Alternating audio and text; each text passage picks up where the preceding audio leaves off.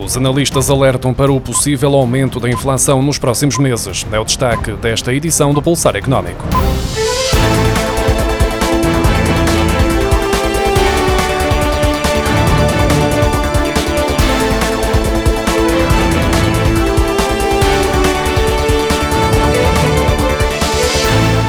Em abril, os Estados Unidos registraram uma subida acentuada da inflação, já em período de reabertura da economia após o pico de infecções por Covid-19. O mesmo poderá acontecer na Europa, em especial no segundo semestre, de acordo com as previsões dos analistas. Em abril, a inflação anual subiu para 1,6% na zona euro e para 2% no conjunto da União Europeia, o que significa mais três décimas nos dois casos, segundo o Eurostat. Os analistas sublinham que os indicadores mais recentes já dão sinais de uma aceleração da inflação na Europa Europa, que resulta de alguns fatores semelhantes aos observados nos Estados Unidos, como é o caso do regresso ao consumo por parte dos particulares e as contingências logísticas. Assim, é provável que a inflação continue a subir nos próximos meses, refletindo a normalização da atividade económica. No entanto, muitos economistas consideram que a subida da inflação será apenas temporária. Há um ano era esperado que a pandemia provocasse uma redução dos preços das casas, mas a verdade é que subiram, embora a um ritmo mais lento que nos anos anteriores. Uma realidade que é comprovada pela quantidade de casas que estão à venda no mercado por menos de 100 mil euros. Um estudo do Idealista mostra que a quantidade de habitações disponíveis para venda até este valor diminuiu. Em fevereiro do ano passado, o mês anterior à chegada da pandemia ao país, 6,2% das casas colocadas à venda no portal Idealista custavam menos de 100 mil euros. Em março deste ano, essa percentagem caiu para 5,9%.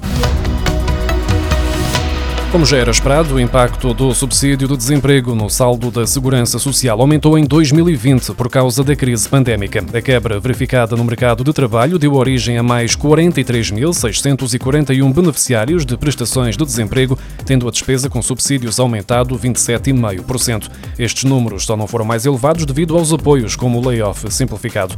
Tratou-se de um aumento de 327 milhões de euros na despesa com prestações de desemprego, interrompendo a trajetória descendente que estava a ser verificada desde 2014, de acordo com o Conselho das Finanças Públicas. Esta evolução é explicada não só pelo aumento do número de desempregados, mas também pela prorrogação extraordinária do período de concessão desse subsídio até 31 de dezembro de 2020. Só este prolongamento teve um impacto de 53 milhões e 800 mil euros nas contas da Segurança Social.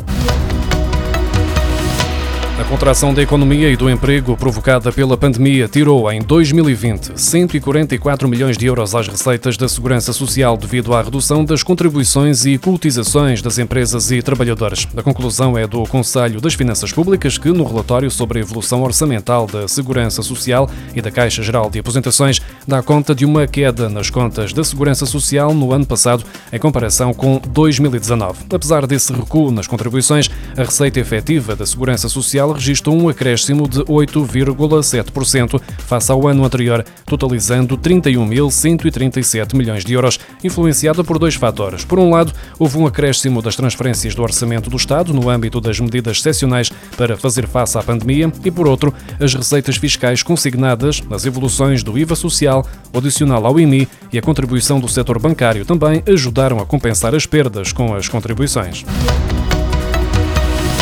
De acordo com o relatório da Unidade Técnica de Apoio Orçamental à execução orçamental do primeiro trimestre, foram adiados 406 milhões de euros em impostos entre janeiro e março deste ano. Um adiamento que pode traduzir-se numa receita do Estado que pode acabar em cumprimento, apesar desse perigo ter sido baixo no ano passado, de acordo com o Governo. Na prática, estas medidas de diferimento de impostos apenas constituem uma perda de receita temporária, com o adiamento do momento da cobrança, mas pode tornar-se permanente caso a empresa não consiga pagar mais tarde. No entanto, se existirem danos na capacidade económica dos contribuintes, originados pela falência, insolvência ou outra situação grave, a receita liquidada poderá não ser cobrada total ou parcialmente, embora continue a ser um direito do Estado, como alertam os técnicos do Parlamento. O governo aumentou o salário mínimo nacional e, ao mesmo tempo, criou um subsídio para ajudar as empresas a suportar este acréscimo dos custos mensais com salários. O apoio varia entre 42,30 euros e 84,5 euros e vai exigir às empresas, segundo o decreto-lei publicado na sexta-feira, um registro eletrónico para a recolha das informações necessárias ao pagamento, a ser feito no prazo máximo de 30 dias.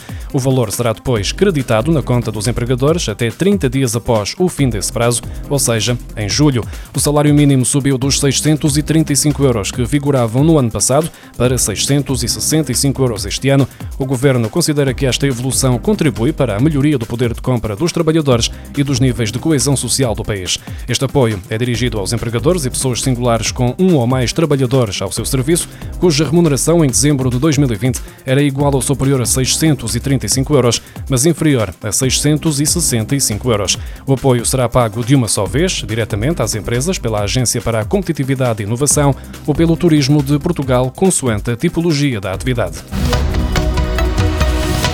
As micro e pequenas empresas e os empresários em nome individual que se encontrem em crise podem pedir a suspensão gratuita dos contratos de fornecimento de água, gás, eletricidade e telecomunicações por um período de 60 dias não renovável.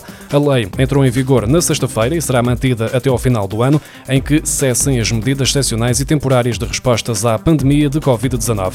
A suspensão de contratos, independentemente das cláusulas de fidelização ou outras, sem pagamento de novas taxas e custos, será aceita perante a comprovada crise empresarial com o registro de uma quebra de faturação igual ou superior a 25%.